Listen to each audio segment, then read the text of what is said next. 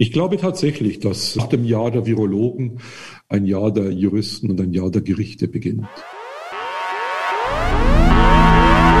You are now entering the danger zone. Literatur kann ihre Intelligenz fördern und ist gefährlich für ihre Fantasie. Herzlich willkommen zum Podcast des Literaturcafé.de. Mein Name ist Wolfgang Tischer.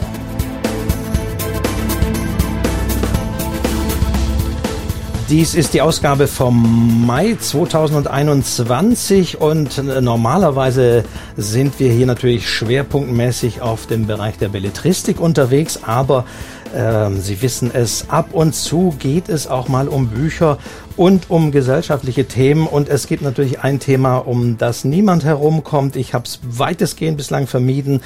Es geht natürlich um die Corona-Lage. Und es geht auch ein bisschen heute um die Kritik daran, wie und in welcher Form Darüber werde ich sprechen mit meinem heutigen Gast und es freut mich sehr, dass er Zeit genommen hat. Not und Gebot heißt sein Buch Grundrechte in Quarantäne, erschienen bei CH Beck.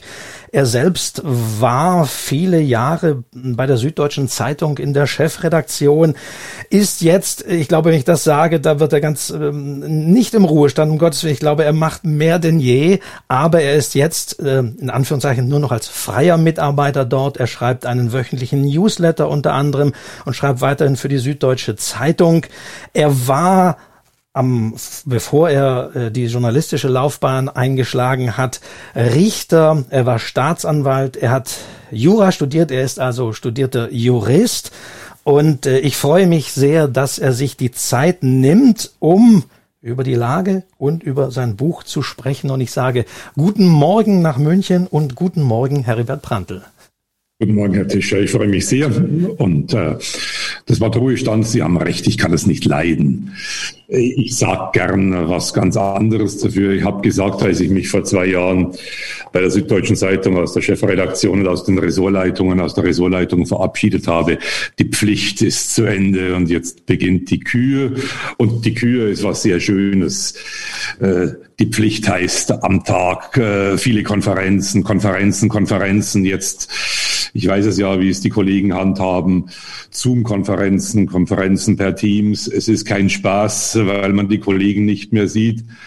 Da ist es dann besser, man hat äh, die Hoheit über seine Zeit selber und äh, bei aller, bei allem Stress, den es macht, es ist ein schönes Arbeiten und der journalistische Beruf ist nach wie vor derjenige, der mir unglaublich viel Freude macht.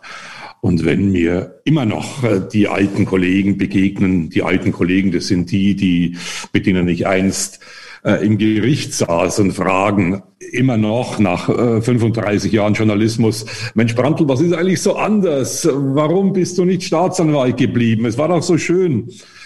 Sage ich, es ist lang her, aber es war schön, aber die Befriedigung der Neugier, den Journalismus so auszeichnet. Die habe ich nur hier und die Abwechslung, die der Journalismus bietet, kann äh, die Staatsanwaltschaft, kann das Gericht äh, nicht bieten. Ich hatte damals vor äh, fast 35 Jahren, als ich den Beruf wechselte, das Gefühl, jetzt bin ich seit drei Jahren war drei Jahre Richter, drei Jahre Staatsanwalt. Ich habe eigentlich die Palette der Juristerei kennengelernt. Mit Ausnahme Ehescheidungen habe ich alles gemacht. Vom Bauerngericht, Gericht für Landwirtschaftssachen bis zum Vollstreckungsgericht, bis zum, bis zu, wie es damals noch hieß, Entmündigungen, große Strafkammer, Morde, Totschlag. Aber ich habe das Gefühl gehabt, ich habe alles kennengelernt. Und dann kam der Journalismus und es kam eine Bandbreite von Leben, von politischem Leben, von Begegnungen, wie ich es mir niemals hätte vorstellen können.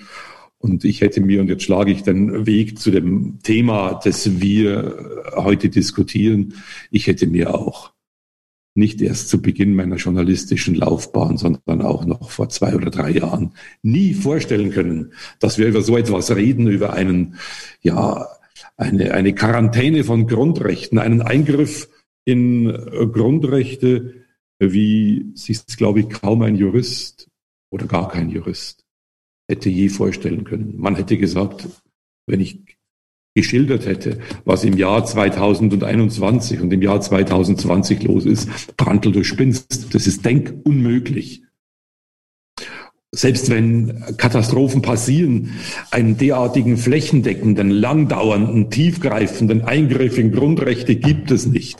Und es gibt ihn. Es gibt ihn seit März 2020 und deswegen sitzen wir hier. Sie sollten denn jetzt ja dann sehr erleichtert sein, denn es heißt ja jetzt so schön, dass den Geimpften die Grundrechte zurückgegeben werden.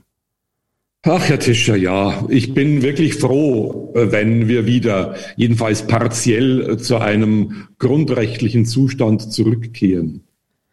Zugleich plagt mich, plagt mich etwas. Ein Grundrecht ist ja etwas, das mir zusteht, ohne jede Voraussetzungen. Ganz gleich, ob ich blöd bin, ob ich gescheit bin, ob ich jung bin, ob ich alt bin, äh, ob ich äh, äh, Amerikaner bin, äh, jedenfalls bestimmte menschenrechtliche äh, Dinge. Es steht mir zu. Ich habe es, unabhängig davon, ob sie mir irgendjemand gönnt oder nicht. Jetzt äh, habe ich das Gefühl, es hält ein Denken Einzug, dass ich mir die Grundrechte erwerben muss, so wie durch Leistungen, durch ein bestimmtes Handeln, äh, so wie ein 13. Monatsgehalt durch eine bestimmte Leistung. Aber das Grundrecht ist keine Gratifikation, es ist auch und der Impfpass, über den wir uns jetzt so freuen. Ich freue mich ja auch, dass ich geimpft bin und dass äh, ich in ein Geschäft reingehen kann und dass ich äh, nachts mit dem Hund, den ich nicht habe, rausgehen kann und auch ohne Hund rausgehen kann, dass Beschränkungen wegfallen.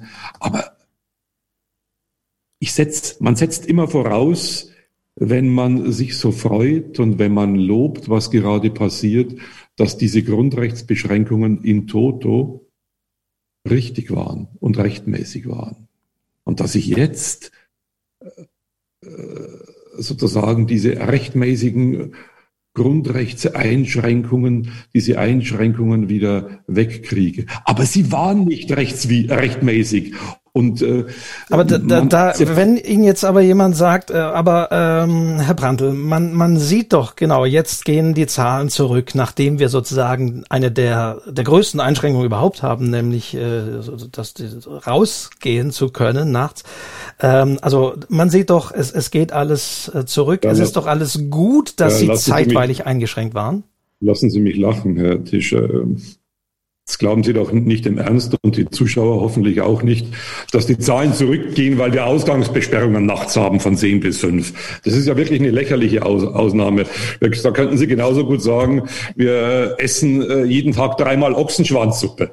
Und äh, dann zeigt sich, dass die Zahlen zurückgehen. Die Zahlen gehen zurück, weil wir endlich impfen und weil die, das Impfdesaster äh, jetzt einigermaßen im Griff ist und ein Teil der Bevölkerung geimpft ist.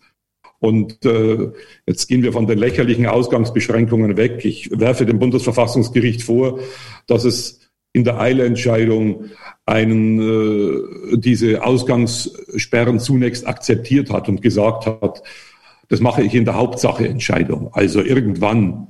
Es ist nicht die Zeit und die Grundrechtseinschränkungen sind zu schwer, das übliche Prozedere zu machen. Das Bundesverfassungsgericht ging mit der Ausgangssperre um, also mit wirklich tiefgreifenden Grundrechtseinschränkungen, als hätte es über eine Lärmschutzverordnung für Rasenmäher zu entscheiden. Da kann ich so machen. Da kann ich sagen, na gut, äh, ob der laute Rasenmäher ins Grundrecht eingreift, das prüfe ich im Hauptsacheverfahren. Aber wir haben seit 14 Monaten Grundrechtseinschränkung. Da kann ein Verfassungsgericht, das da ist, die Grundrechte zu bewahren, nicht sagen, das prüfe ich irgendwann später. Das prüfe ich jetzt. Und wenn Sie jetzt sagen, hm, ich nehme das jetzt noch hin, wir sind in einer Eilentscheidung. Sie wissen alle oder jeder Jurist weiß, bei Eilentscheidungen lässt man das Ding erstmal laufen und prüft es später. Das ist für 0815 Dinge richtig. Wir leben nicht in 0815 Seiten. Und die Grundrechtseinschränkungen, jetzt gehe ich mal weg von den Ausgangssperren. Ich gehe hin, um etwas äh, zu sagen, was dem Verfassungsgericht früher sehr angelegen war. Der Schutz der Religionsfreiheit. Es gab einen großen Rechtsgelehrten, äh, Ernst Wolfgang Böckenförde, vor zwei Jahren gestorben, einer der größten Verfassungsrichter, den wir je hatten, der wegweisende Entscheidungen hier gefällt hat, weil für ihn die Religionsfreiheit, die Weltanschauungsfreiheit eine, Kern, eine Kernfreiheit war. Man hätte schon an Ostern vergangenen Jahres, Ostern 2021, eine Leitentscheidung treffen können vom Verfassungsgericht. Abwägen, Religionsfreiheit, Weltanschauungsfreiheit, die Gottesdienste haben kaum noch stattgefunden und wenn, dann in kastrierter Form abwägen gegen den äh, Lebensschutz, gegen den Schutz der Unversehrtheit des Lebens. Man kann ja viel dazu sagen, man hat es nicht gemacht. Und das ist ein wirklich ein grober Fehler des Verfassungsgerichts, keine Leitlinien gegeben zu haben und jetzt äh, wieder den Schwanz einzuziehen und zu sagen, das machen wir später. Es geht nicht. Es ist nicht Aufgabe des Verfassungsgerichts. Das Verfassungsgericht versäumt seine edelste Aufgabe, Wegweiser zu setzen, wie man mit Grundrechten umgehen soll. Vielleicht äh, nennen Sie noch mal aus Ihrer sozusagen juristischen Sicht, welche Grundrechte sind denn aktuell eingeschränkt? Zwei haben wir ja schon genannt. Im Prinzip, Tischer, können Sie alle durchgehen, vom Artikel 1 bis zum Artikel 19. Ich bin ja nicht jemand, der sagt dann, die Leute sagen, Brandl, jetzt haben Sie sich nicht so, dann fahren Sie halt mal nicht am Wochenende an den Tegernsee. Darum geht's mir nicht, dass ich irgendwie ein schönes Wochenende habe. Andere Grundrechte sind massiv eingeschränkt und wo wir es am deutlichsten erleben, es trifft nicht mich, aber es trifft Zehntausende, es trifft Hunderttausende von Menschen, die ihren Beruf nicht mehr ausüben können die Künstler, die Kabarettisten, die Musiker, die Einzelhändler, äh, die Museen, Sportstätten. Es ist ja sozusagen der gesamte kulturelle, gesellschaftliche, freizeitliche, äh, das Gewerbe ist zugesperrt seit 14 Monaten. Die Leute, die in diesen Bereichen tätig sind, verdienen nichts mehr. Denen steht das Wasser nicht bloß bis zum Hals, sondern da steht das Wasser bis hierher. Man redet sich äh, in unserer Position, wir haben alle, alle einigermaßen ein Ein- und ein Auskommen, relativ leicht. Äh, auch die Beamten, die in den Verwaltungen, in der Exekutive, wie wir sagen, diese Verordnungen, diese Gesetze aushecken und exekutieren, reden sich relativ leicht. Bei ganz, ganz vielen Menschen steht die Existenz auf dem Spiel. Und bei vielen, in vielen Familien ist der Teufel los. Ich kenne die Familien, die stemmen das einigermaßen, weil sie große Wohnungen haben, weil sie einen Garten haben, weil sie die Möglichkeit haben, irgendwie ein Leben äh, weiterzuführen, wie sie es gewohnt sind. Ich kenne andere, die drehen durch mit der Unberechenbarkeit der Schulsituation, wenn sie am Abend erst erfahren, wo die Kinder am nächsten Tag unterrichtet werden, ob zu Hause oder, oder in der Wohnung. Es ist nicht, nicht mehr organisierbar. Da treten Dinge auf und Schäden auf, die ja die Psychologen, die Pädagogen beschreiben und auch die Medien beginnen allmählich Dingen äh, zuzuhören, was man monatelang nicht gemacht hat. Aber warum haben das diese Menschen keine Stimmen? Die Industrie darf ja weiterhin äh, produzieren. Niemand verlangt äh, den Stopp der äh, Bänder in den, in den Automobilfirmen. Äh, ähm, das ist ja der Vorwurf, den man hört. Da ist das System mittlerweile falsch. Man hört noch auf die große, wichtige Finanzlobby. Aber die genannten Personen, von Ihnen genannten Personen haben offenbar ja keine Stimme. Also ich kenne keine großen Berichte über Demonstrationen. Also von alles dicht machen will ich jetzt nicht reden. Diese Aktion, glaube ich, irgendwie lief irgendwie außen vor und war irgendwie äh, daneben. Aber warum haben diese Menschen keine äh, Stimme? Warum wird darüber auch in den Medien immer nur in kleinen Einzelfällen berichtet. Ähm, aber warum wird da nicht gehört? Warum wird für Künstler, für Gastronomie, für Hoteliers nichts gemacht? Und das heißt, haltet durch, wird schon. Und ja, es liegt ja auch an uns, den Medien, was wir, da, was wir daraus machen. Und äh, jedenfalls in den ersten zwei Phasen der Krise hat man ständig wiederholt, durchhalten, durchhalten, durchhalten. Es wird schon, das Licht am Ende des Tunnels wird heller, es wird noch heller, es wird noch heller und dann kam das Licht halt nicht und man hat die Menschen mürbe gemacht. Ich glaube, es wäre gut gewesen, auch um die Krise besser zu, durchzustehen, wenn man diesen Menschen, den kleinen Leuten, wenn ich diesen Begriff gebrauchen darf, den kleinen Leuten eine Stimme zu geben. Es ist dann äh, allmählich so gekommen, aber Sie haben ja recht, äh, der Großindustrie, der Autoindustrie hat man diese Beschränkungen nicht abverlangt. Ich habe äh, in, ich glaube, in meinem allerersten Newsletter im März letzten Jahres als uns allen noch überhaupt nicht klar war, was ist das Virus überhaupt, wie gefährlich ist es, was, was wird da passieren, als ich äh, die Mobilitätsbeschränkungen, die ja schon damals äh, für wichtig gehalten wurden, durchdiskutiert habe. Und dann habe ich gesagt, was wird kommen? Wenn wir die Mobilitätsbeschränkung wirklich ernst nehmen, wenn sie wirklich ein Rezept ist, um ganz schnell, um ganz schnell äh, den Virus zurückzudrängen, dann müssen wir die Tankstellen zumachen dann ist die Mobilität vorbei. Dann äh, kommt wahrscheinlich äh, Tesla und sagt, wunderbar, wunderbar, jetzt ist die große Zeit gekommen, so wie Zalando und Amazon sich dumm und dämlich verdient haben in der Krise, was mir auch nicht passt, weil hier äh, die Giganten äh, von unseren Anti-Corona-Maßnahmen profitieren und äh, zugleich unsere Innenstädte sterben und die Einzelhändler sterben. Das sind die Kollateralschäden, die nicht die einzigen bleiben werden. Aber ich komme noch mal auf die sozusagen Gegenstimmen zurück. Woher sollen sie kommen? Woher sollen sie auch politisch kommen? Sie kommen ja, wenn man manche neutralen Aussagen so nimmt, äh, sehr vernünftig und sagt, ja, das, das muss sein. Und dann stellt man äh, mit Erschrecken fest, oh Gott, das ist die AfD, die die Dinge fordert, wo man, wenn man nicht wüsste, woher sie kommen, die ganz plausibel klingen. Und das kann es ja wohl auch nicht sein.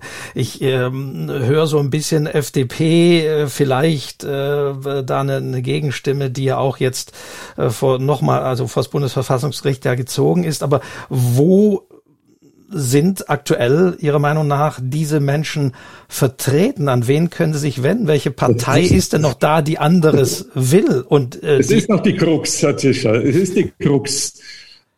Wir dürfen, und das ist ein Satz, den ich jetzt schon so oft gesagt habe, wir, die Gesellschaft, auch die kritische Gesellschaft, die diskutierende Gesellschaft, wir dürfen die Grundrechte nicht mit den Rechtsaußenleuten und mit der AfD und den ganzen äh, Verschwörungsmystikern und diesen Leuten alleine machen, die alleine lassen. Die Grundrechte haben es nicht verdient, dass äh, sie vermeintlich vermeintlich verteidigt werden von, von Rechtsaußen. Es ist mir unheimlich.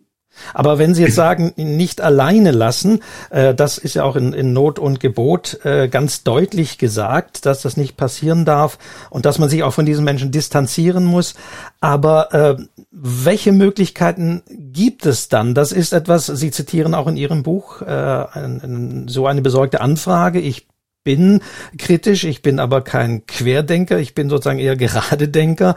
Was kann ich denn tun? Mich mit äh, den Querdenkern äh, auf einen Platz stellen und sagen, ja, ja, aber die da drüben, ich habe meine eigene Meinung. Äh, ist, ist, ist das die Lösung? Wo können wir, sag ich mal, als, als mit einer kritischen Stimme äh, Gehör finden, uns abgrenzen und nicht sofort in einen Topf geworfen werden mit Aluhutträgern, mit Querdenkern und mit Rechten, äh, die ihre ja, ganz wer, eigene Agenda wer, haben. Herr Tischer, wer wirft denn den Topf? Das machen doch die Medien.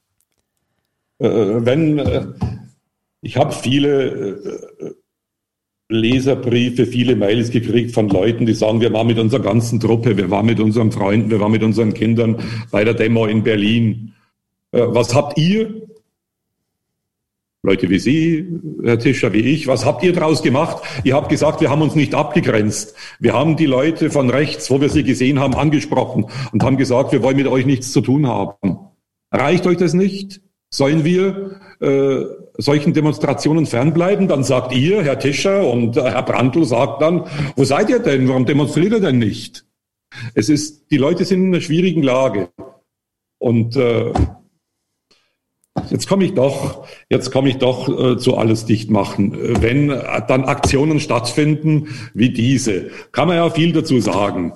Äh, also es war vielleicht kurz äh, zur Einordnung, das waren diese, ich glaube am Anfang waren es 53 Videos von äh, Namen von Schauspielern, die eben sehr ironisch diese Maßnahmen, ich fasse mal so kurz zusammen, äh, kritisiert haben. Gut, da waren war nicht jede dieser Videoclips, war nicht jeder der Weisheit letzter Schluss. Da waren viele dabei, die waren banal, die waren abseitig, die waren blöd, die waren äh, sarkastisch. Es waren auch welche dabei, die waren brillant. die waren anregend.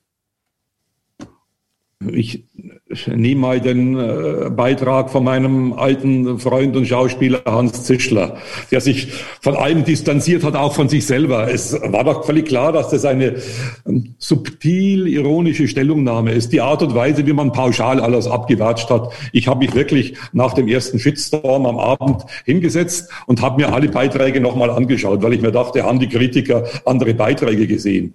Äh, auch von uns, Herr Tischer, ist nicht jeder Beitrag, den wir machen, äh, so, dass wir nach zehn Jahren noch sagen, der war Literaturnobelpreis äh, verdächtig. Äh, wir machen auch Sachen, die mal unterdurchschnittlich sind. So, da waren auch welche dabei, aber das Anliegen war doch klar. Die Leute wollten, dass eine Diskussion beginnt über die Maßnahmen, dass man sich äh, erregt, dass man sich aufregt.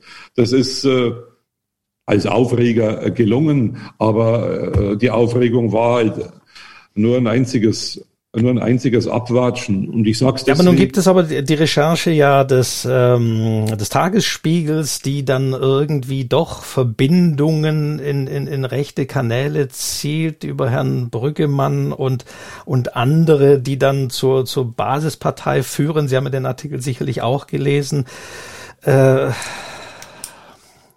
Ach, wissen Sie, war das nicht naiv? Mir geht, mir geht sowas wirklich auf den Geist. Wenn Kritik da ist, die wir fordern, Sie und ich fordern eben Kritik von allen möglichen, von denen sie nicht kommt, die Familien, die nicht protestieren, die jungen Leute, die zu wenig protestieren. Da sind dann meinen in Gottes Namen die Schauspieler, von denen wir ansonsten sagen, engagiert euch doch. Dann kommen die und dann ist das Erste, was wir machen, zu schauen, gibt's hier irgendwo Verbindungen. Zu mir sagen auch Leute, wenn ich schreibe, was ich seit wirklich seit 30 Jahren mache, dass ich für Grundrechte werbe. Brandl, merken Sie nicht, dass äh, Sie Beifall von der falschen Seite kriegen? Eine derart dämliche Argumentation kenne ich eigentlich zuletzt aus der Zeit der, der, Proteste gegen die Nachrüstung. Da standen die Pax Christi-Leute, da standen die Leute von der katholischen Kirche, die Jugendlichen vom Bund der deutschen katholischen Jugend und irgendwo standen auch die Kommunisten. Und dann sagte man denen, äh, 100 Meter weiter stehen die Kommunisten. Das zeigt doch, dass eure, euer Protest gegen äh, gegen äh, die Nachrüstung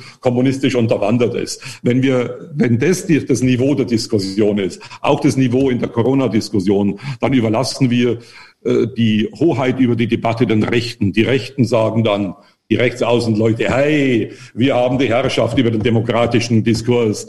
Wenn wir äh, uns diese Argumentation, dieses Werben für Grundrechte wie einen Tarnanzug anziehen, dann ist es nämlich vorbei damit, dann ist es diskreditiert wenn wir das zulassen, dann ist Mattei am letzten.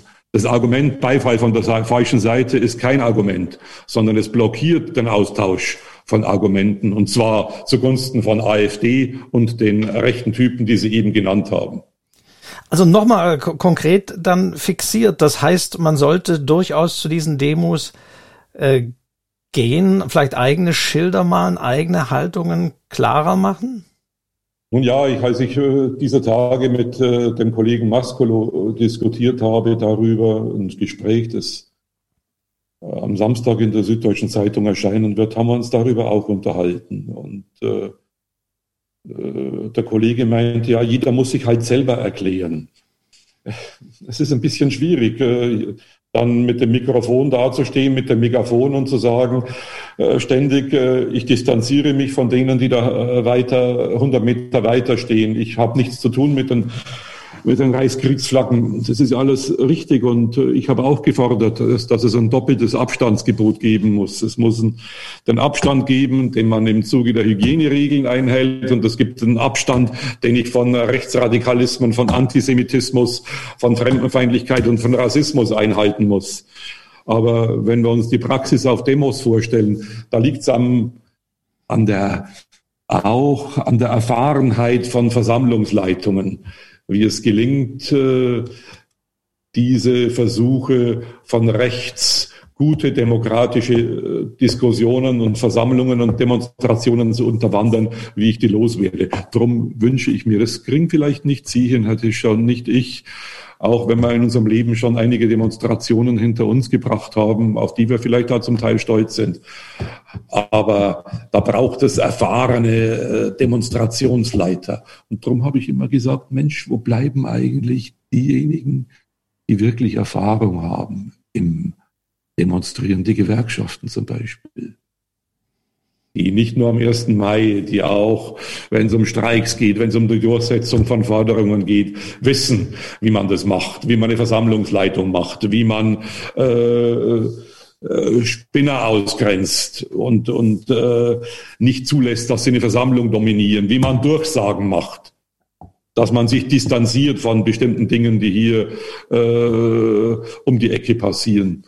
Das wünschte ich mir eigentlich, dass die demokratischen Institutionen, die erfahren sind in äh, solchen Dingen, den einzelnen Menschen beiseite springen. Und wenn ich sage, wir, die demokratische Gesellschaft, soll die Grundrechte nicht alleine lassen mit den Rechtsaußenleuten, die, die äh, Agitation betreiben und äh, die Grundrechte äh, nur heranziehen, um sich damit zu nobilitieren. Ähm, wir, die normalen Menschen, brauchen die erfahrenen Institutionen, weil wir bei solchen Demonstrationen dabei sein wollen, weil wir uns abgrenzen wollen und weil wir die erfahrenen äh, Institutionen brauchen, die wissen, wie diese Abgrenzung gelingt. Glauben Sie, dass das noch passieren wird? Ich hoffe es, dass es in der Endphase, in der Endphase noch gelingt. Auch deswegen, weil jetzt etwas sehr Wichtiges.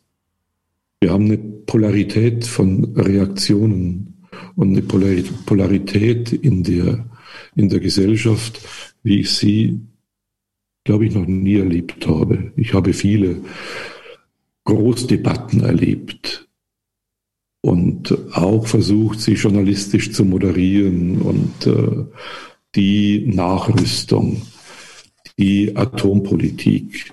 Ich komme ja aus der Gegend von Wackersdorf, wo die Diskussionen heftigst waren. Der Riss ging durch meine eigene Familie. Ich war Gegner der WAA. Mein Bruder arbeitete seine erste Stelle als Chemiker bei der Gesellschaft zur Wiederaufarbeitung von Kernbrennstoffen. Die Risse gingen durch die Bekanntschaften, durch die Familien, durch die Freundschaften. Leute haben nicht mehr miteinander geredet, sie konnten nicht mehr miteinander reden, die Positionen waren so unterschiedlich. Etwas dieser Art beobachte ich jetzt auch. Und zwar nicht nur bezogen auf einen bestimmten Landstrich wie damals, sondern im, im ganzen Land, in unserer ganzen Gesellschaft. Die Risse sind tief. Und die Aufgabe auch der Medien wird es sein, Gräben wieder zuzuschaufeln und Brücken zu schlagen. Da passt jetzt mal die Metapher von Armin Laschet, dem Kanzlerkandidaten der CDU. Er hat es im anderen Kontext gebraucht. Er hat gemeint, wir schlagen eine Brücke, äh, um aus dem um aus der dritten Welle rauszukommen. Wir müssen eine Brücke schlagen über die Gräben, die Corona in der Gesellschaft gerissen hat. Und da haben die Medien und vielleicht auch die demokratischen Institutionen eine Aufgabe. Auf dieser Brücke muss wieder Begegnung stattfinden. Und es muss etwas passieren, was in den vergangenen 14 Monaten zu kurz gekommen ist und was wirklich wichtig ist für den demokratischen Streit. Ich sage ja nicht, dass es keinen Streit geben soll. Es muss Streit geben. Aber ich muss in einer Demokratie beim Streiten im Hinterkopf immer den Gedanken behalten, dass womöglich der andere auch recht haben könnte. Ich darf ihn nicht als äh, ja, jetzt sage ich nicht als, als Idioten, ich darf ihn nicht als abseitig betrachten, als jemand, der der Gesellschaft schadet, weil er bestimmte Maßnahmen fordert, weil er noch mehr äh, Anti-Corona-Maßnahmen fordert. Und ich darf ihn auch nicht diejenigen, die sagen, es ist alles viel zu viel, die Grundrechtseingriffe sind wirklich schädlich. Ich darf solche Positionen, weil sie mir widerstreben, nicht äh, als abartig abtun. Ich muss, und das gehört zur Demokratie, immer irgendwo im Hinterkopf behalten, die Leute könnten Recht haben. Und so muss ich mit denen umgehen. Ich muss Das müssten, glaube ich, wir alle. Und das kommt lange vor dem Verzeihen, das äh, der Gesundheitsminister Spahn schon vor einem Jahr in den Raum gestellt hat. Wir werden alle viel verzeihen müssen, das auch. Aber bevor ein Verzeihen kommt, müssen wir zu einem Zuhören kommen.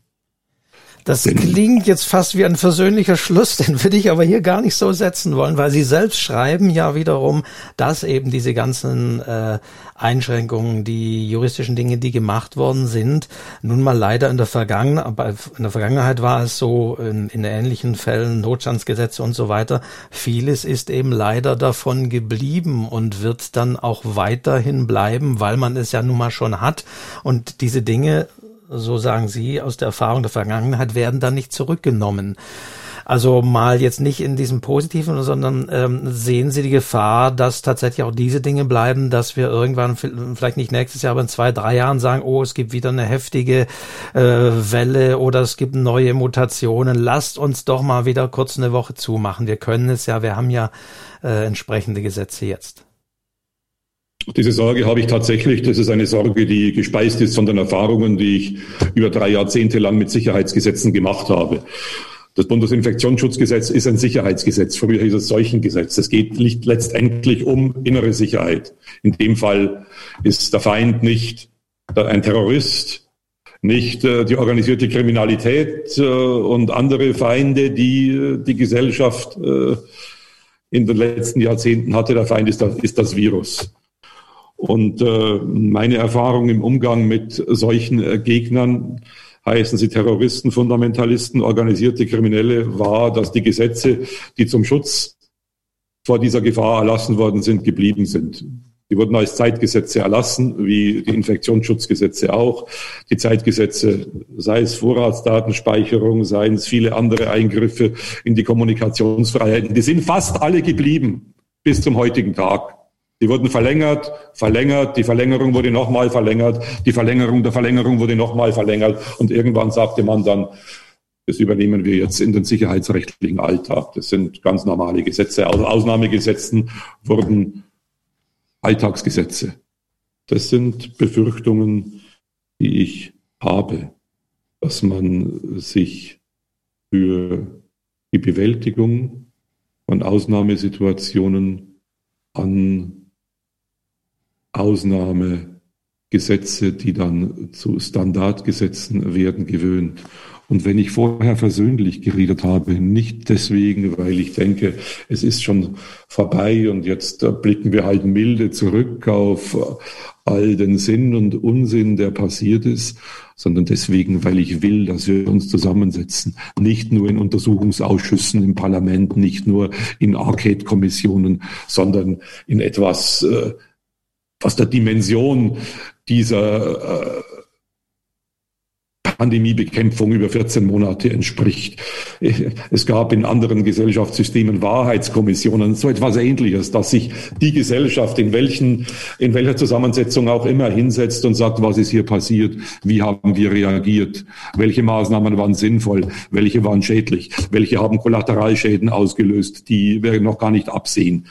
Was ist mit den Kindern an passiert, die nicht mehr in, den, in, die Schulen durften? Was ist mit der jungen Generation passiert, die jetzt 14 Monate lang kaum noch Möglichkeiten hatten, sich vernünftig zu treffen? Es waren ja nicht nur die Schulen zu, es waren auch die Universitäten zu, die Orte wissenschaftlicher Diskussion und die Orte, wo man sich, ja, zufällig begegnet und aus den Zufälligkeiten der Begegnung vieles entstehen, nicht nur Freundschaften und Ehen, sondern äh, gesellschaftliche Diskurse. Wir haben von sozialer Distanz geredet. Wir haben die soziale Distanz gefordert. Die Kanzlerin hat das immer wieder getan.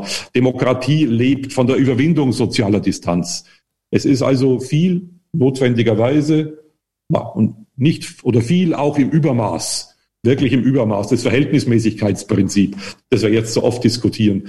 Das wird wir noch, werden wir noch ziselieren müssen. Und die Aufgabe der Gerichte in den nächsten Monaten, vielleicht in den nächsten Jahren wird sein, dieses Wort Verhältnismäßigkeitsprinzip nicht nur als äh, schwammige Metapher zu gebrauchen, sondern tatsächlich äh, durchzukonstruieren. Was fordert das Verhältnismäßigkeitsprinzip? Und Maß halten ist nicht ein, belächeltes Wort von Ludwig Erhard äh, von vor Jahrzehnten und auch nicht ein Wort fürs Oktoberfest, das heuer äh, wieder nicht stattfindet, sondern Maß halten ist ein Wort, das sich an den Gesetzgeber und an die Exekutive richtet. Und das werden wir durchdiskutieren müssen in äh, Gremien, in denen es darum geht, diese 14, 15, 16, 17 Monate aufzuarbeiten. Was ist passiert mit der Gesellschaft? Was ist richtig gelaufen? Was ist falsch gelaufen?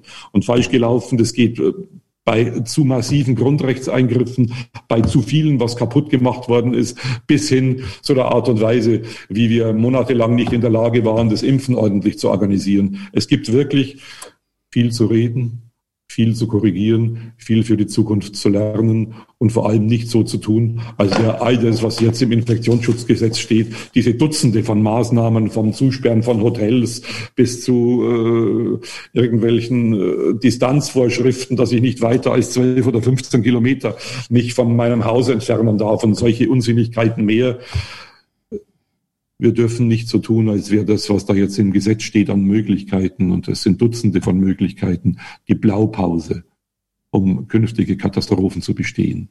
Aber Sie haben jetzt in diesem, in diesem einen äh, Nebensatz gesagt, habe ich das zumindest rausgehört, dass äh, dieser Impuls oder die Institutionen, von denen das kommt, wohl eher die Gerichte noch sein werden. Ich glaube tatsächlich, dass nach dem Jahr der Virologen ein Jahr der Juristen und ein Jahr der Gerichte beginnt. Äh, es war vielleicht ein bisschen ein unguter Auftakt, den jetzt das Bundesverfassungsgericht gemacht hat, indem man sich um eine äh, fundierte Entscheidung herummogelte. Man kann ja sagen, im Eilverfahren äh, stellen wir bestimmte Fragen zurück, aber ich hätte mir schon erwartet, dass man substanziell zur Größe der Eingriffe Stellung nimmt. Äh, aber es wird geschehen. Es wird geschehen und die Verwaltungsgerichte äh, und die übrigen Fachgerichte werden entscheiden. Es wird um Entschädigungen gehen für Einzelhändler, für das gesamte mittelständische Gewerbe. Äh, und diese Entschädigungsdebatten werden die zweite Hälfte dieses Jahres prägen, werden das nächste Jahr prägen. Und ich hoffe mir schon, dass wir und im Übrigen, dass nicht nur die wirtschaftlichen Dinge debattiert werden. Es gibt äh, Grundrechtseingriffe, die sind nicht monetarisierbar. Wenn ich dran denke, wie in der ersten Phase der Krise die Alten behandelt wurden. Wenn es einen Verstoß gab, Herr Tischer, in, in dieser Pandemie, dann war es die Art und Weise, wie wir in der ersten Welle die Alten und die Kranken in den Pflegeheimen behandelt haben. Es war ich kenne keinen größeren Verstoß gegen den Artikel 1 des Grundgesetzes als die Art und Weise, wie man die Kranken und die Alten isoliert hat. Es starben Hunderte von Menschen, allein, ohne ihre Angehörigen. Und ich habe immer gesagt, meine Eltern sind vor der Krise gestorben. Wären sie, hätten sie in der Krise noch gelebt und ich hätte sie über Wochen und Monate nicht besuchen dürfen, ich hätte, ich wäre zu jedem Gericht der Welt gerannt, um es durchzusetzen. Meine Mutter hat mir so oft am Sonntag gesagt, wenn ich bei ihr saß, sie am Schluss im Rollstuhl in den Gottesdienst gefahren habe. Wir haben da miteinander gesungen. Bub hat sie gesagt, ich lebe noch so gern, weil du jeden Sonntag kommst. Wenn ich das nicht hätte machen dürfen, es wäre, ich kriege heute noch Gänsehaut, wenn ich dran, wenn ich dran denke und wenn ich mir das vorstelle. Was hier angerichtet worden ist, ist schier unvorstellbar. Es war wirklich menschenunwürdig. Mir hat ein Kollege geschrieben, ich glaube, ich habe ihn im Buch zitiert, wie er seine wirklich schwerstkranke Frau über Monate nicht besuchen durfte. Und als er sie dann endlich, ich glaube im Mai oder Juni letzten Jahres, nach drei Monaten wieder besuchen durfte, hat sie sich weggedreht und hat ihn nicht mehr erkannt. Was tut man den Menschen an? Was hat man den Menschen angetan, um sie, das, an das muss man ja erinnern, um sie angeblich zu schützen? Man muss das mal umdrehen, was da passiert ist. Da haben wir uns geschützt vor den, vor den Alten. Nicht, nicht sie wurden geschützt. Sie hätten diesen, sie haben diesen Schutz nicht gewollt. Ich weiß, was meine Mutter gesagt hätte. Meine Mutter hätte gesagt, Bob, ich sterbe lieber ein halbes Jahr früher, Aber ich mag dich wenigstens am Sonntag ein paar Stunden bei mir haben. Und jetzt soll mir bitte niemand sagen, auch nicht Herr Spahn und nicht Herr Söder und nicht sonst jemand, der sich äh, immer wieder in Pressekonferenzen hinstellt und sagt, wir haben alles wunderbar gemacht, dass das nicht hätte anders organisiert werden können. Man hätte natürlich Tests machen können, Testungen viel früher. Man hätte äh, Schutzkleidung in die, in die Kliniken und in die Altersheime geben können. Herr Tischer, all das gehört zu den Dingen, über die ich gerne am Ende der Pandemie, in welchen Gremien auch immer, reden möchte. Ich möchte das mit den Fachleuten von den Wohlfahrtsverbänden, mit den äh, Ärzten, mit den Pädagogen, mit den Psychologen, mit den Psychiatern, mit den Juristen und nicht nur mit dem schmalen Kreis von äh, Virologen, den die Kanzlerin in ihren sachverständigen Gremien hatte, dass mit äh, viel, viel Sachverstand über das geredet wird, was in diesen 14, 15, 16 Monaten der Pandemie passiert ist, um daraus zu lernen. Und wenn es schon um Blaupausen geht oder um, um uh, Überlegungen, wie wir künftig mit katastrophischen Lagen umgehen, um zu wissen, was wir nicht machen. Das wäre schon mal ein großer Vorteil. Ergänzend müssten dann auch nach dem, was Sie gesagt haben, auch die Medien nochmal in, in sich gehen über die Berichterstattung und den Umgang. Auch dieses. Auch dieses. Es gibt ja wunderbare Journalisten, Netzwerke, Netzwerkrecherche. Ich kann mir gut vorstellen, dass die nächste Jahrestagung genau davon handelt. Wie sind die Medien die Medien. Die Medien gibt es genauso wenig wie die Wissenschaft. Die Medien sind kein monolithischer Block, auch wenn sie äh, in der Krise dem Mainstream schon sehr nahe waren. Ich denke, diese Gräben, von denen ich vorher gesprochen habe in der Gesellschaft, die rühren auch daher, dass ein Teil der Bürgerinnen und Bürger nicht mehr das Gefühl hatte, dass sie und ihre Sorgen und ihre Anliegen und ihre Kritik in den Medien vorkommen. Da wird mir gesagt, na, Brandl, Sie gehören ja zu den Kritikern der Krise. Sie haben im März letzten Jahres begonnen, bei Gott nicht alle Maßnahmen, aber einige der Maßnahmen zu kritisieren und immer wieder zu sagen, achtet auf die Grundrechte. Ich bin, ich bin gehört worden. Ich saß in den Talkshows, ich saß Lanz, das ist richtig.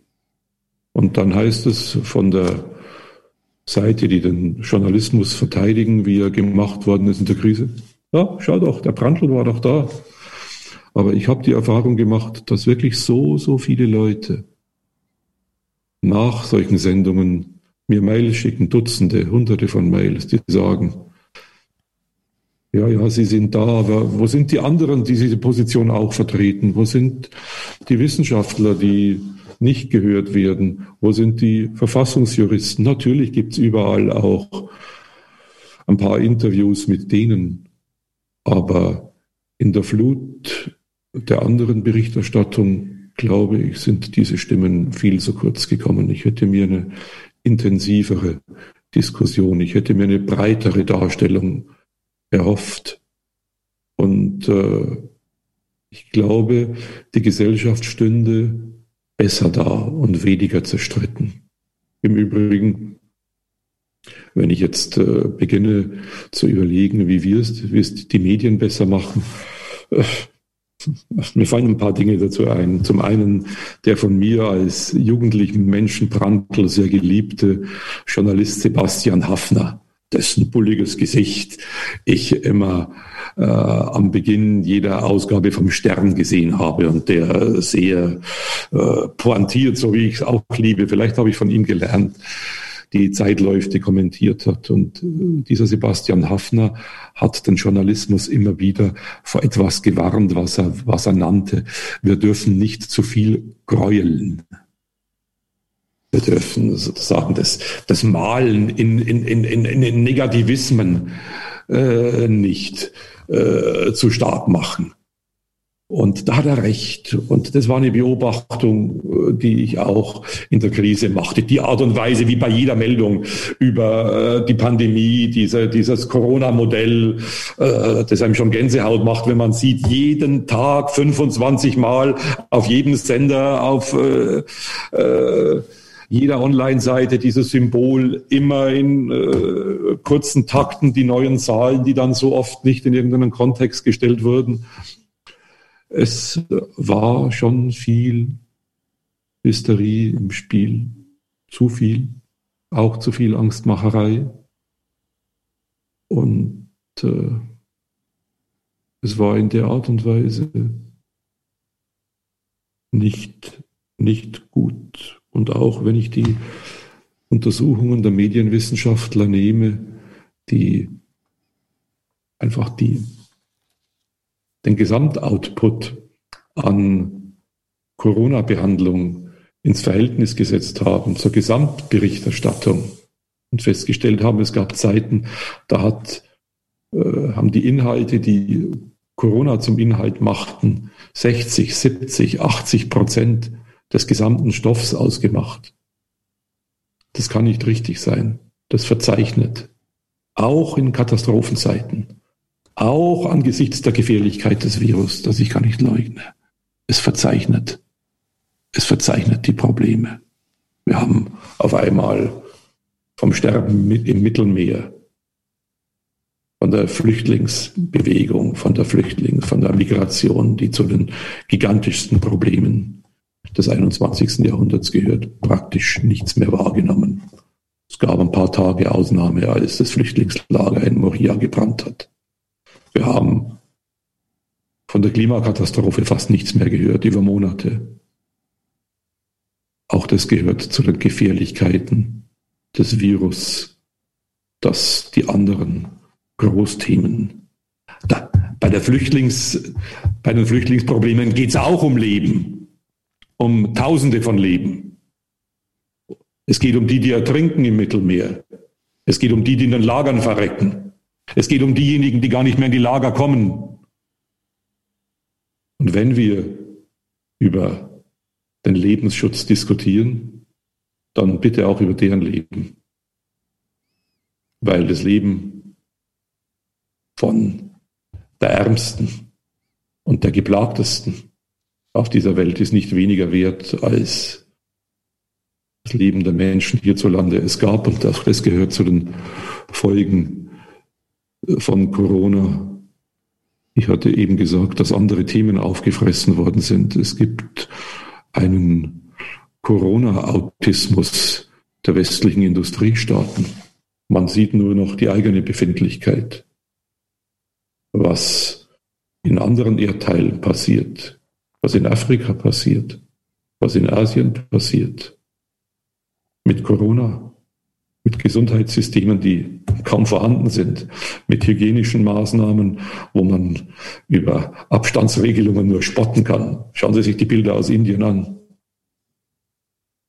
Und kaum noch diskutiert wurde darüber, was richten denn unsere Anti-Corona-Maßnahmen in diesen Erdteilen an. Jetzt will ich nicht einfach nur den Tourismus preisen, aber er ist ein Exempel dafür, der Tourismus. Es beginnt, in, es beginnt ja schon in Mallorca.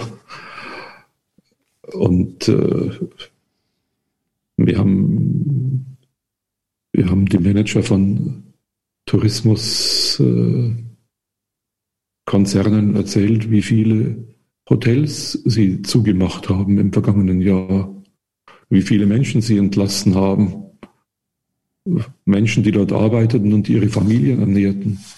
Keiner von uns weiß, was mit den Familien passiert. Und der ganze Kleinverdienstsektor in den Metropolen der dritten und vierten Welt ist zusammengebrochen. Was bei uns passiert, ist bitter und die gesundheitliche Situation vieler Menschen ist bitter. Es sind viele Menschen gestorben. Und wir beklagen das zu Recht und wir trauern zu Recht. Aber wir müssen auch trauern darüber, was in der sogenannten dritten und vierten Welt passiert und wie wir mit den Furchtbarkeiten dort in Zukunft umgehen. Wir bauen jetzt zurecht Programme, Millionenprogramme, Milliardenprogramme auf, um die Wirtschaft hier, den Mittelstand wieder in Gang zu bringen, um die Bildung zu fördern bei den Kindern und bei den Jugendlichen, die gelitten hat. Wir glaube, wir müssen auch ein bisschen außerhalb Europas schauen, wie die Leiden in anderen Teilen der Welt ausschauen. Vielleicht brauchen wir ein weltweites Bildungs- und Konjunkturprogramm, um die gigantischen Schäden der, von Corona und der Anti-Corona-Maßnahmen wieder einigermaßen in den Griff zu kriegen. Und da ist viel zu tun und es gehört vielleicht zu diesen Gesprächen, zu diesen Überlegungen, zu diesen großen gesellschaftlichen Kommissionen und Debatten, die ich mir am Ende der Krise und nach der Krise wünsche. Dann enden wir ruhig.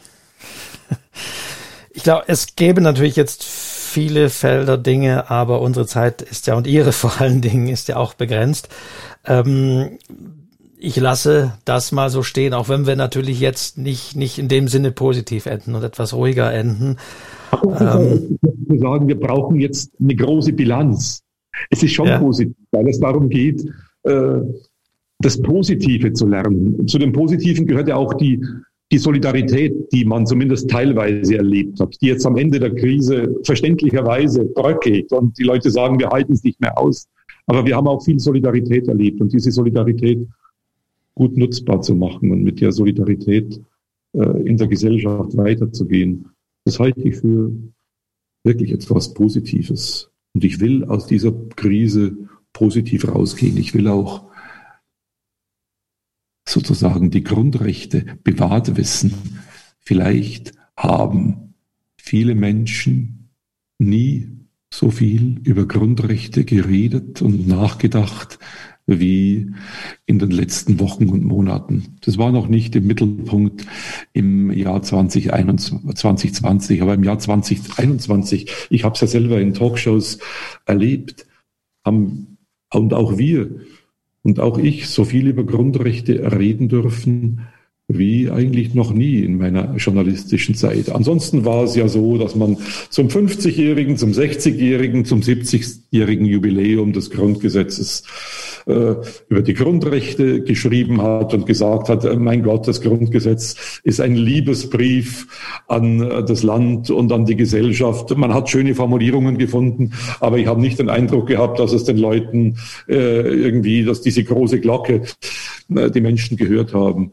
Jetzt hört man es, weil man das Gefühl hat, diese Grundrechte sind doch das Fundament der Gesellschaft und sind Fixpunkte und Wegweiser und Leuchttürme gerade in der Krise. Und wenn das Bewusstsein dafür geweckt worden ist und wir jetzt überlegen, wie künftig, welche Rolle künftig in Krisen, in Katastrophen, in Pandemien, in Notlagen diese Grundrechte spielen, wenn diese Überlegung anhält und wir darüber diskutieren, dann bin ich schon ziemlich froh.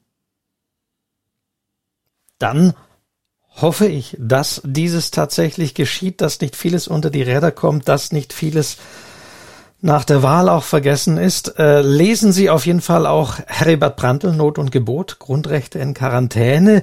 Äh, lesen Sie, also das Buch basiert ja ähm, in großen Teilen auf dem Newsletter, deswegen mache ich auch nochmal Werbung für diesen Newsletter, der nicht hinter einer Paywall ist, äh, oder noch nicht, ich weiß es nicht. Nein, äh, man kann ihn, kriegt ihn jeden Sonntag um 16 Uhr, er heißt Prantls Blick und behandelt manchmal die ganz aktuellen Themen ganz viel in den letzten Monaten über Corona, über dürfen Streiks während der Corona-Zeit sein, dürfen Schulen zugesperrt werden, dürfen Ausgangssperren sein, wie schaut es mit der Impfung aus, wer muss darüber entscheiden, warum sagt der Bundestag so wenig. All das habe ich äh, am Sonntag viel diskutiert, auch oft am Samstag in meinen Kolumnen, die Sie jeden Sonntag, jeden Samstag auf Seite 5 der Süddeutschen Zeitung finden. Äh, Wie, wie, lange schreiben Sie an dem, an dem Newsletter und ist der jetzt vom Sonntag schon fertig oder wann schreiben Sie? Geht das manchmal auch spontaner oder? Manchmal schreibe ich ihn erst am äh, Samstagmorgen um 5 Uhr und setze mich dann hin und äh, aber ich überlege während der Woche, ist es ein Ereignis der nächsten Woche, eine Bundestagssitzung, die ich mir zum Anlass nehme, ein Gesetz, das äh, verabschiedet werden wird, oder ist es gegebenenfalls ein Gedenktag, ein historisches Ereignis. Ich habe äh, seinerzeit viel erinnert an die Weimarer Verfassung in der Zeit, als die Nationalversammlung in Weimar tagte. Wir haben auch in diesem Jahr einige Gedenktage im August, der Tag, an dem Matthias Erzberger erschossen wurde, der, der Politiker, der den Weimarer der dann, der den Versailler Vertrag unterschrieben hat und äh, deswegen von den Rechten erst gemobbt und dann erschossen wurde. Ich werde am Wochenende wahrscheinlich an einen wirklich glänzenden Strafverteidiger der Weimarer Zeit erinnern, an Hans Litten, der vor 90 Jahren, vor genau 90 Jahren, Adolf Hitler vernommen hat im Edenpalastprozess und er den Hitler wirklich zerlegt hat bei der Vernehmung. Der Hitler schrie in der Verhandlung, wie, er, wie Litten hernach sagte, der Strafverteidiger, wie eine hysterische Köchin. Und äh, das hat natürlich trotz allem nichts genutzt und Hitler hat sich bitter gerecht. Als die Nazis an die Macht kamen, war Hans Litten einer der ersten, der verhaftet wurde. Er wurde fünf Jahre lang durch die Konzentrationslager geschleift und hat sich dann erhängt. Ein bitteres Schicksal eines großen Juristen. In München, in Berlin gibt es die Hans-Litten-Straße. In der Hans-Litten-Straße ist der Sitz der deutschen Rechtsanwälte, der Standardsorganisationen. Und diese Erinnerung ist auch gut. Und mir ist es manchmal in den Newslettern angelegen, an die großen historischen Ereignisse zu erinnern und dann daraus auch äh, Brücken zu schlagen in die Gegenwart. Und es ist ja nicht so, dass der Antisemitismus und der Rassismus bewältigt wäre, wie wir alle wissen. Hannah Arendt hat einmal gesagt, vor dem Antisemitismus ist man nur auf dem Monde sicher. Und ich denke, das gilt heute auch noch. Vor dem Rassismus ist man nur auf dem Mond sicher.